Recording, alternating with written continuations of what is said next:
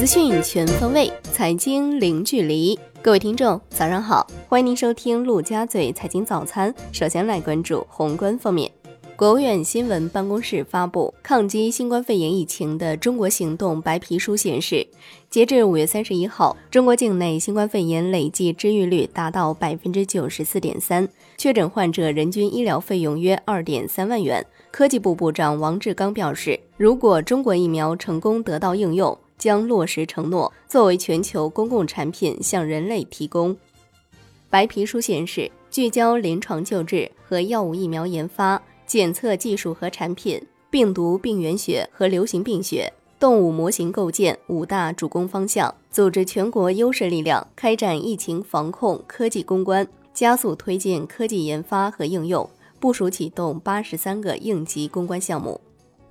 国家卫健委主任马晓伟表示，二零零三年非典之后，中国建立了网络疫情直报系统和突发公共卫生事件的行政报告系统，下一步。将加强和改进这两个系统，建立运行监测系统、医务人员报告系统、科研发现报告的多元化信息收集渠道，建立智慧化预警多发触发机制。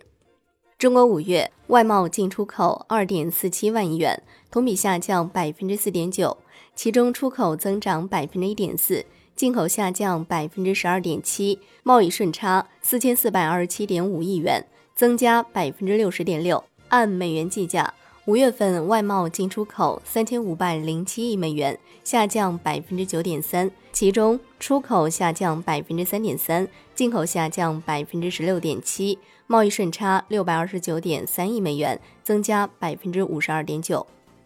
海关总署数据显示，前五个月，东盟是中国的第一大贸易伙伴，欧盟是第二大贸易伙伴，美国是第三大贸易伙伴。中美贸易总值一点二九万亿元，下降百分之九点八。其中，中国对美国出口下降百分之十一点四，自美国进口下降百分之四点五，对美贸易顺差六千四百二十五点五亿元，减少百分之十四点五。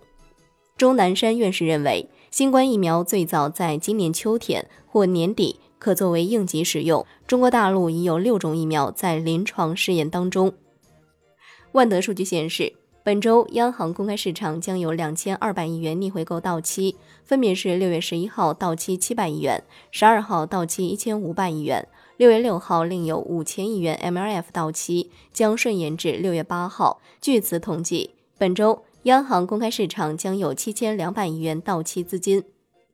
来关注国内股市。网易将于六月十一号登陆港交所，最终发售价均已确定为每股一百二十三港元，募集资金总额预计约为二百一十点九二亿港元。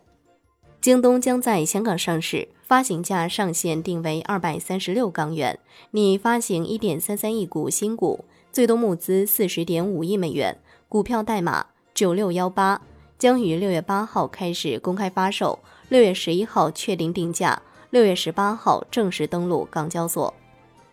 产业方面，中国前五月机电产品和服装等出口下降，纺织品出口增长，包括口罩在内的纺织品出口四千零六十六点六亿元，同比增长百分之二十五点五；服装两千六百七十八点一亿元，下降百分之二十点三。前五月集成电路进口两千零一十一点五亿个，同比增加百分之二十七点三。价值八千七百九十四点三亿元，增长百分之十四点五。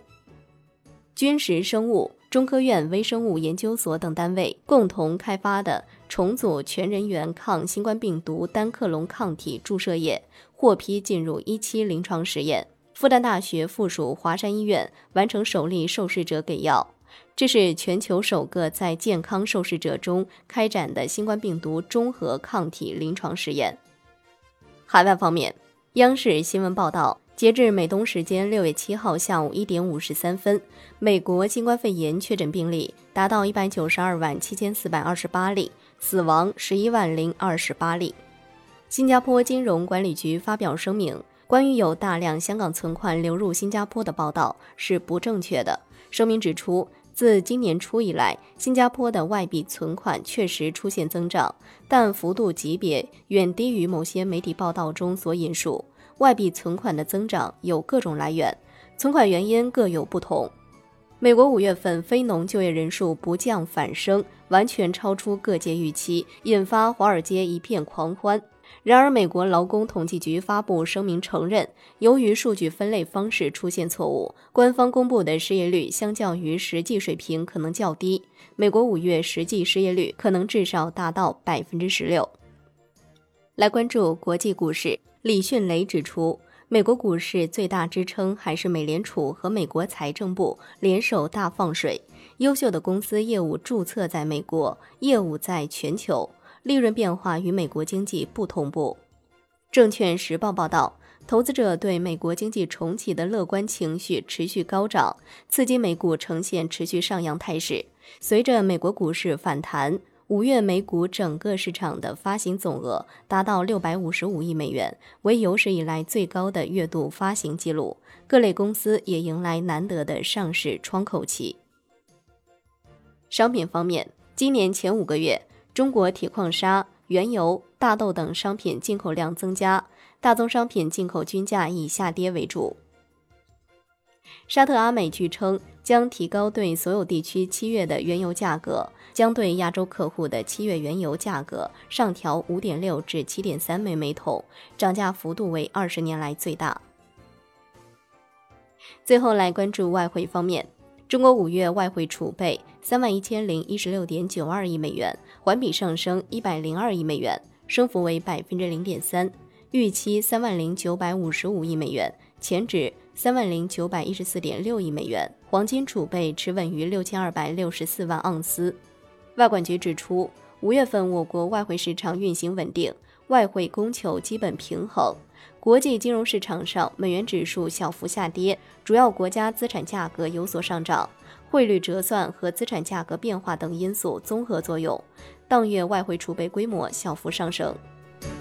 好的，以上就是今天陆家嘴财经早餐的精华内容，感谢您的收听，我是夏天，下期再见喽。